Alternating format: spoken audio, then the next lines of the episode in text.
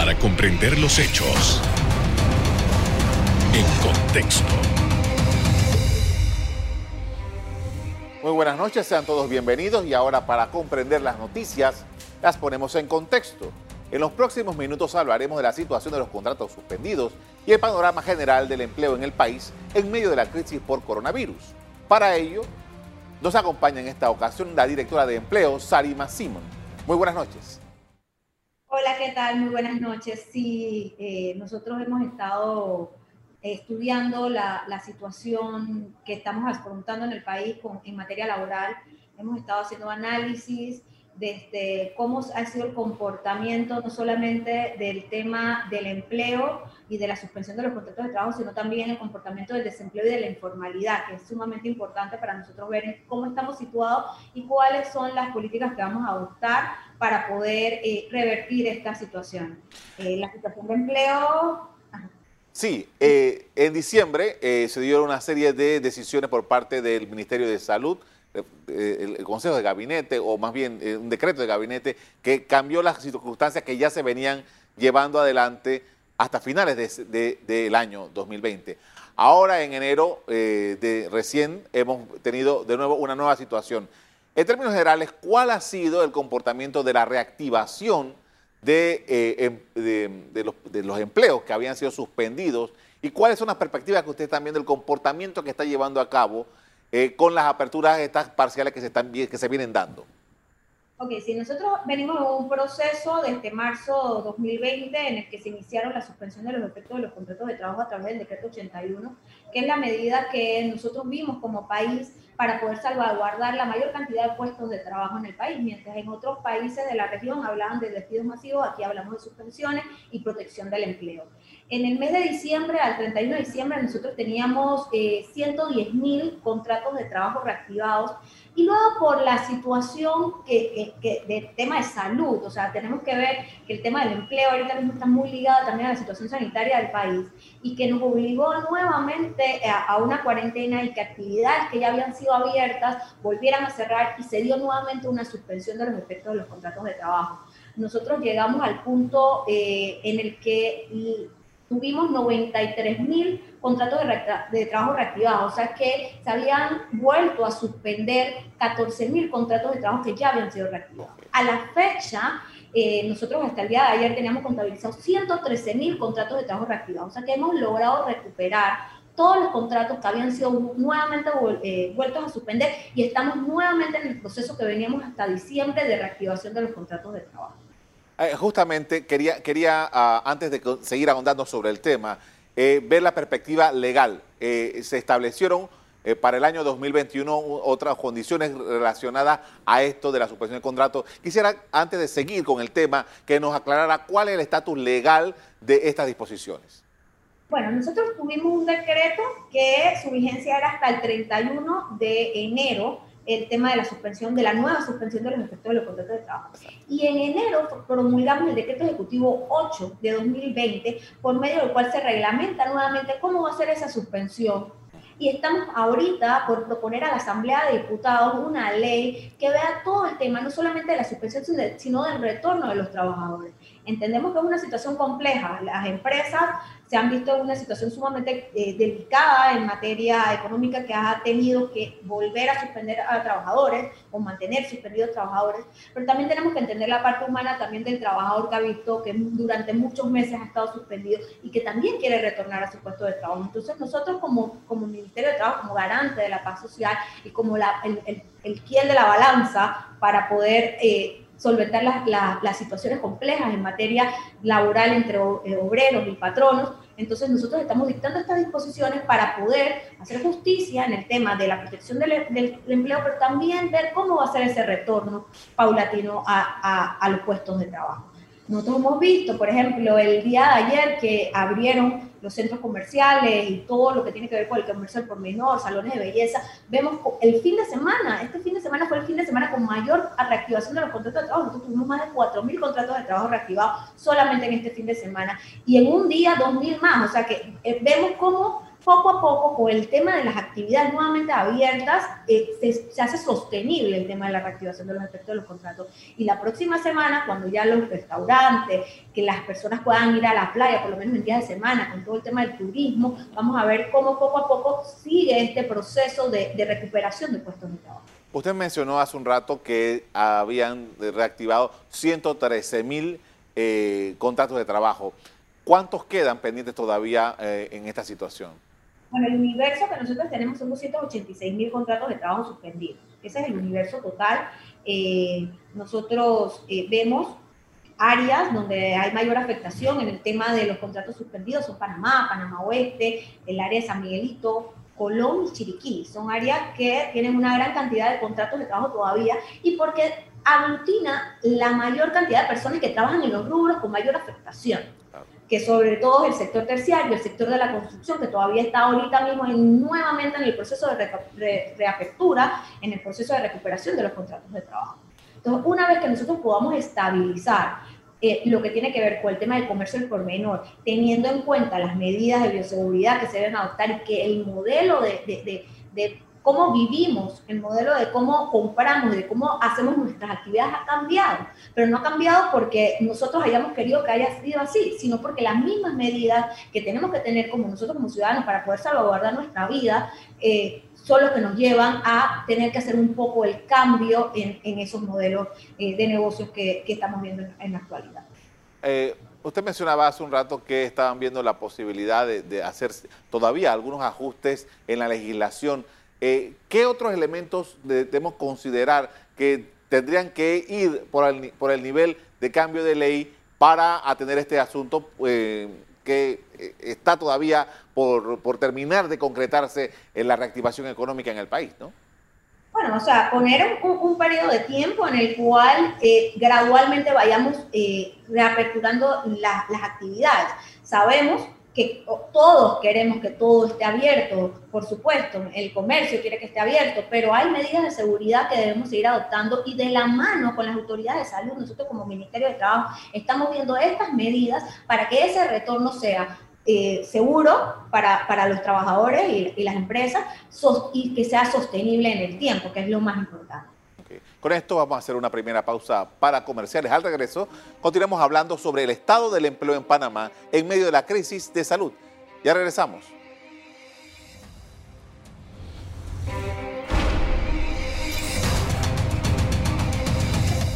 Estamos de regreso con la directora de empleo del, Ministerio de Trabajo, Sarima Simón, hablando de empleo justamente, y quería conversar en este momento, eh, a veces tengo problemas, no sé si es Simon o Simón, o Simón, eh, Simón, ok.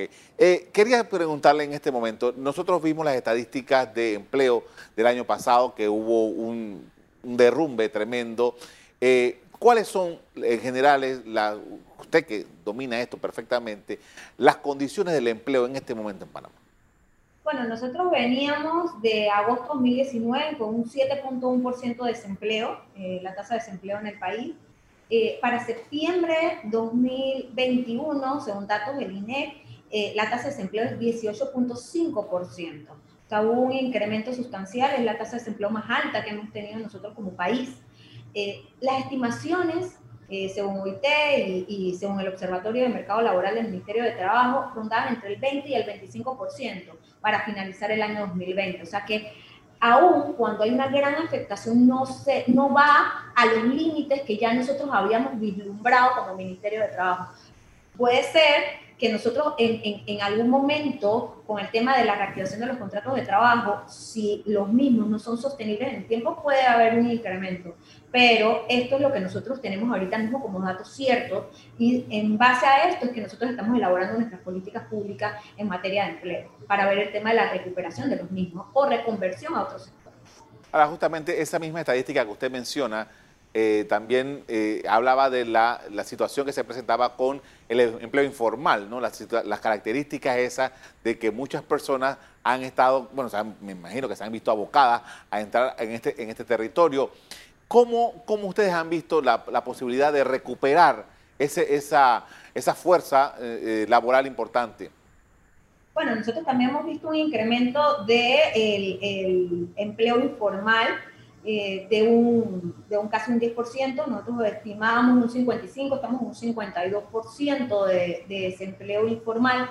Y obviamente son cifras que a nosotros como gobierno nos preocupan, pero tenemos que ver que la informalidad como tal, o, o, más bien no hablar de la informalidad como tal, sino del emprendimiento y ver cómo lo canalizamos para que esto sea formal y sea sostenible. Es lo que ha sido el motor de la economía en los últimos meses. O sea, que es algo que nosotros tenemos que rescatar. La inventiva del, panameño, el emprendedurismo del panameño, que no solamente sea un emprendedurismo en épocas en, épocas en que haya necesidad, sino que sea un, emprendedurismo sostenible en el tiempo y que genere riqueza para los panameños en una situación formal. Ese es el reto que nosotros tenemos como, como, como gobierno.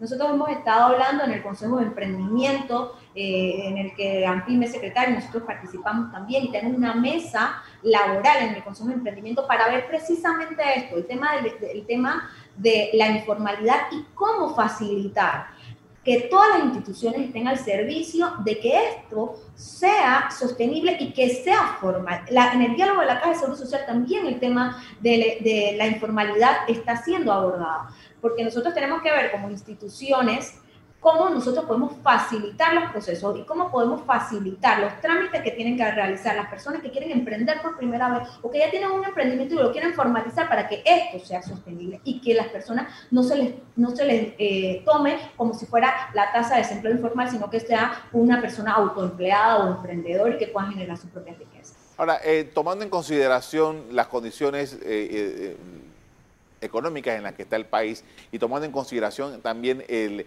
el, ritmo de, eh, de, avance de esta circunstancia. ¿Ustedes cuáles son sus cálculos? ¿Ustedes creen que de aquí a que finalicemos el año nosotros pudimos haber por lo menos eh, reactivado a, esas personas que todavía están pendientes de que se puedan ah, activar sus contratos laborales? Bueno, nosotros estamos viendo varios escenarios. El primer escenario, obviamente, apostando a la reactivación y la protección de los puestos de trabajo, eh, que es lo que nosotros hemos venido están, eh, haciendo. Adicional a eso, nosotros desde el mes de julio del 2020 tuvimos un proceso de capacitación constante para la reconversión del talento humano, donde nuestra prioridad eran aquellos trabajadores con contratos de trabajo suspendidos y tuvimos más de 60 mil personas que participaron de, esto, de estas capacitaciones, que bueno, las últimas terminan ahorita el 14 de febrero y fueron completamente gratuitas. De la misma manera, nosotros estamos viendo no solamente el tema de recuperación de los puestos de trabajo desde el punto de vista de la reactivación de los contratos, sino de la transformación del talento humano y explorar otras áreas donde nosotros como país podemos ser mayormente competitivos y que las personas se puedan insertar. Tenemos como les, como les mencioné al inicio, tenemos sectores que se han visto gravemente perjudicados, como el sector terciario, con todo lo que tiene que ver con la actividad comercial, restaurantes, bares, entretenimiento. Y nosotros tenemos que agarrar y ver cómo vamos a hacer para transformar parte de ese talento humano para otros sectores, por ejemplo, todo el área digital, todo el área de ciencia y tecnología, que son sumamente eh, demandados en estos momentos, todo lo que tiene que ver con la cadena logística y de suministro, para poder nosotros agarrar y ese talento que probablemente no pueda insertarse en los lugares donde formalmente, normalmente lo hacían, puedan agarrar y transformarse eh, de una manera eh, competitiva en universidades de primer mundo, concursos que puedan hacer que efectivamente ingresen a un mercado laboral completamente distinto al que teníamos. Tenemos que tener la capacidad de transformación y de reinversión para poder agarrar y salir adelante de la crisis en la que estamos. ¿Qué dicen las estadísticas acerca de creación de nuevos empleos durante estas circunstancias? Bueno, eh, la, no tenemos estadísticas exactas de la creación de nuevos empleos durante, durante esta época. Nosotros podemos agarrar y ver que eh, de los, en, en, nuestra página de empleospanamá.gov.pa nosotros vemos las áreas donde mayormente son demandados los trabajadores y a través de nuestros programas que estamos de aprender haciendo, que incentiva la, la inserción laboral de jóvenes entre 17 y 24 años en las empresas privadas, del el programa de apoyo a la inserción laboral, que también ayuda a las personas que tienen dificultad para poder insertarse en el mercado laboral, la bolsa de empleo, las personas, el, el departamento de personas con discapacidad. Nosotros estamos viendo cómo a los grupos vulnerables, a las personas con mayor afectación, le damos una atención que les ayude a poder insertarse. Nosotros estamos viendo en conjunto con instituciones como AMPIME, el INADE, ITSE, SENACID, eh, Meduca y otras, el tema de la eh, de la competitividad y de hacer en un sistema integrado de atención, brindarle la atención al ciudadano para que no solamente es buscar un empleo, sino puedes agarrar, buscar un empleo, montar un emprendimiento, tener alguna iniciativa en ciencia y tecnología o cooperativismo y darle la solución desde un espacio integrado donde estarían todas las instituciones en un, en un mismo lugar brindando una atención. O sea, la, a situaciones complejas como las que tenemos en materia de empleo no podemos agarrar y actuar de manera separada. Nosotros como gobierno estamos trabajando y atendiendo el, tema de manera integral. Y a, y a través de este mecanismo que usted acaba de mencionar que, eh, y la página web, ese movimiento, eh, ahí se puede notar el tema, la demanda y la necesidad que existe de, eh, de empleos en estas circunstancias, ¿no? Sí, empleos en esta circunstancia, todo lo que tiene que ver con marketing digital, estrategias digitales, programación, todo eso son altamente demandados. Las empresas están cambiando por, completamente sus plataformas de atención. Vemos cómo almacenes que antes solamente lo tenían de manera presencial, ahora han apostado también por el comercio digital. Entonces, ahí es donde nosotros tenemos que agarrar y ser competitivos y orientar a la población de que si bien es cierto, hay posiciones que probablemente no vayan a sobrevivir, pero no porque en Panamá no vayan a sobrevivir, sino porque en el mundo se está transformando el mercado laboral, poder incursionar o poder tener la facilidad de adaptarse y adquirir nuevas competencias que les permitan insertarse en un modelo de negocio un poco diferente al que conocíamos, pero igualmente competitivo y bien remunerado. Con esto vamos a hacer otra pausa para comerciales. Al regreso, seguimos haciendo un análisis de las condiciones del empleo en Panamá en tiempos de pandemia. Ya volvemos.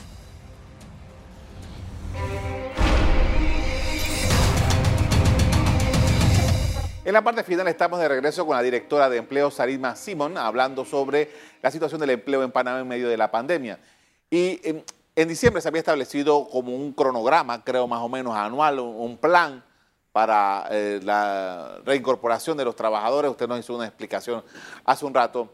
Pero quería saber en este apartado, eh, ¿cuánto eh, de este plan se ha podido rescatar? Porque eh, entiendo que había una serie de etapas durante el año, una serie de porcentajes durante el año, y por, por área incluso económica. Bueno, nosotros eh, habíamos establecido unos porcentajes, pero atendiendo también a un poco el consenso, no solamente de parte de los empleadores, sino de parte de los trabajadores, hemos visto la manera de ponernos de acuerdo en cómo será esa recuperación, porque la recuperación no es igual en el sector, eh, en, los sectores de mayor afectación, por ejemplo, el sector terciario con una gran cantidad de volumen de trabajadores, o aquellas pequeñas y microempresas que también eh, se han visto afectadas y que también necesitan un periodo para poder reactivar y reincorporar a sus trabajadores.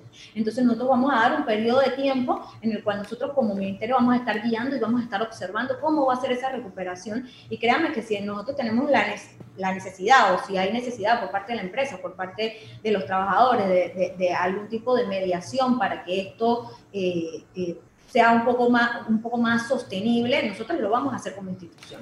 Pero las relaciones obreros patronales son relaciones privadas, no son relaciones eh, que, en las cuales interviene el, el, el, gobierno. Nosotros solamente estamos para facilitar y para crear los mecanismos de protección que nosotros hemos venido haciendo eh, durante estos meses. E, eso me lleva a una pregunta que yo tengo alguna curiosidad eh, y es el grado de conflicto. en otros momentos, en otras circunstancias, eh, hemos leído noticias que conflictos en, diferentes entre trabajadores y empresas por diferentes motivos, eh, organizaciones y tal. Pero, ¿qué ha pasado en medio de todo esto? No, no sé si la información es, que al final todo está tranquilo por las condiciones de esto, pero ese, esa, esa diferencia que yo puedo escuchar hablar de que, de que estoy desesperado por trabajar y que no puedo trabajar y, y eh, que si la empresa solamente eh, llama a cierto grupo y no a todos los trabajadores. Ese grado de conflicto de situación, ¿cómo, cómo se ha estado viendo? No, pero independientemente de que la empresa llame a un grupo de trabajadores o otro, siempre y cuando no haya discriminación, y el Código de Trabajo es muy claro en el tema de, la prelación, en la, reincorporación de los trabajadores, eso está en el Código de Trabajo, no, no, no es algo que nosotros vayamos a agarrar y, y, regular en estos momentos. Nosotros hemos tenido la, la, la dicha que tenemos un Código de Trabajo sumamente complejo todas las figuras que nosotros hemos utilizado como Ministerio de Trabajo, que hemos reglamentado como Ministerio de Trabajo, están en la ley O sea que nosotros no vamos a agarrar y vamos a intervenir, no vamos a modificar el código, no vamos a hacer nada diferente, porque todas las herramientas que hemos necesitado para poder regular estas relaciones y sobre todo en estos momentos de tanto conflicto han salido del código de trabajo. O sea que realmente nosotros hemos hecho nuestro trabajo, hemos visto la manera de poder aliviar un poco la situación compleja que tenemos, entendemos la situación eh, de, de complejidad y de, y de, tensión que pueda haber en un momento determinado entre obreros y, y, empleadores, pero la realidad es que no es culpa ni de un sector ni de otro, sino es una, una situación de las circunstancias y que no es algo que solamente nosotros estamos viviendo aquí en, en, este país. Nosotros vemos que en el mundo se han perdido 20 millones de puestos de trabajo, no, no, no, algo a lo que nosotros no somos ajenos. Nosotros lo que estamos viendo es la manera de poder agarrar y con la, la, población que nosotros hemos visto que está en mayor peligro, ver de qué manera podemos canalizarlo, podemos transformarlo y podemos protegerlo para recuperar y eh, esos puestos de trabajo. La, la, negociación de estas convenciones colectivas, eso, eso todavía, eso está suspendido de alguna manera con la situación como está, ¿no? Exactamente. Ahora, eh, ¿qué nosotros debemos eh, tomar en consideración eh, eh, en este momento eh, tan, tan, crítico que es para, para, todo el país, de los esfuerzos que se hagan en materia. Entiendo que los trabajadores y los empleadores han estado reunidos en varias mesas con esto. hay ideas que se están planteando. ¿Todavía hay margen para crear nuevas estrategias en medio de lo que estamos, o ya nosotros estamos en un flujo de que, bueno, ya con la llegada de la vacuna y qué sé yo, que vamos a fluir con lo que, este, lo que tenemos actualmente? Bueno, no, nosotros, alguien que no eh, se transforma, que no agarre y ve nuevas opciones para poder mejorar las situaciones, no, nosotros no estamos en una situación estática en la que todo está dicho, pero en materia de empleo, obviamente nosotros estamos viendo el, nuestro plan Panamá con Futuro, precisamente para agarrar y alinearnos con todas eh, las iniciativas de reactivación económica para la reactivación del empleo.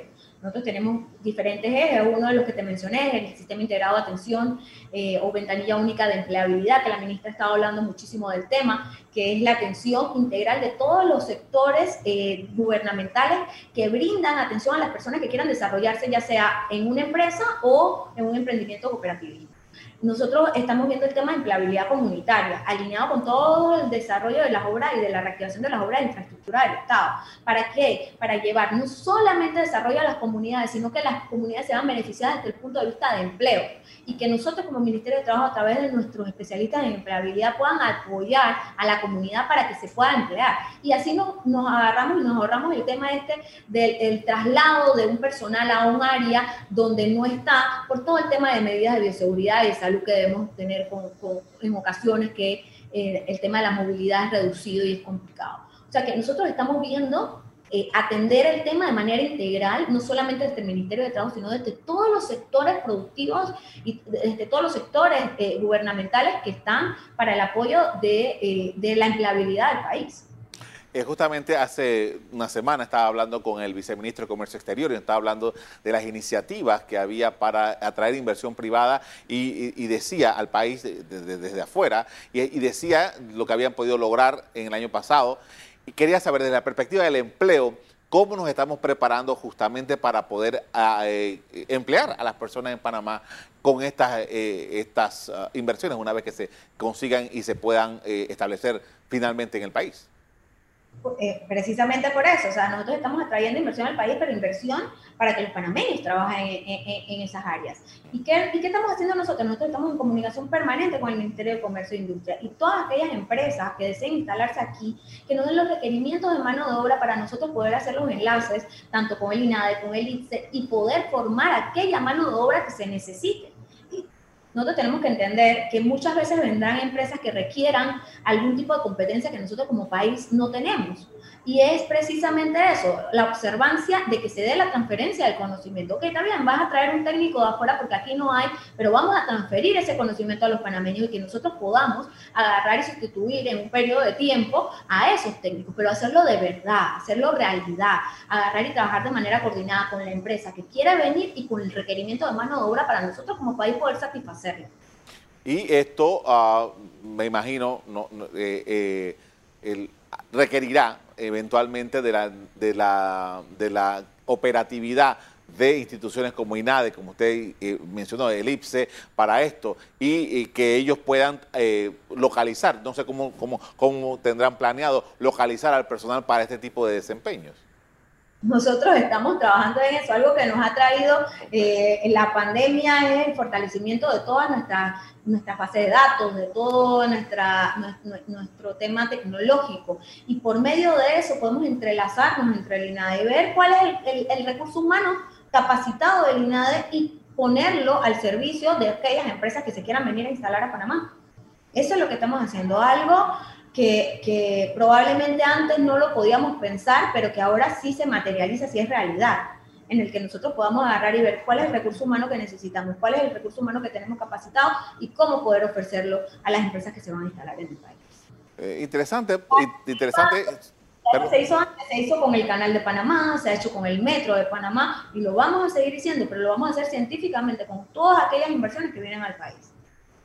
Perfecto, le agradezco mucho por esta información porque hemos hecho un, viaje interesantísimo por diferentes elementos, no solamente eh, relacionado con, el, con los contratos suspendidos, sino que nos ve una perspectiva amplia acerca de la situación del empleo en el país. Le agradezco mucho. Muchas gracias a ustedes por invitarme y bueno, aquí estamos a la orden siempre. Muy amable. Definitivamente, como hemos estado conversando esta noche, la pandemia disparó el desempleo en Panamá, que pasó del 7% al 19%, la tasa más alta en 20 años, mientras que la informalidad subió del 45% al 53%, informó hace un mes el Instituto Nacional de Estadística y Censo. Hasta aquí el programa de hoy, usted le doy las gracias por acompañarnos y les recuerdo que si quieren volver a ver este programa, búsquenlo en el VOD de Cable Onda. En locales, Canal Eco. Me despido invitándolos a que continúen disfrutando de nuestra programación. Buenas noches.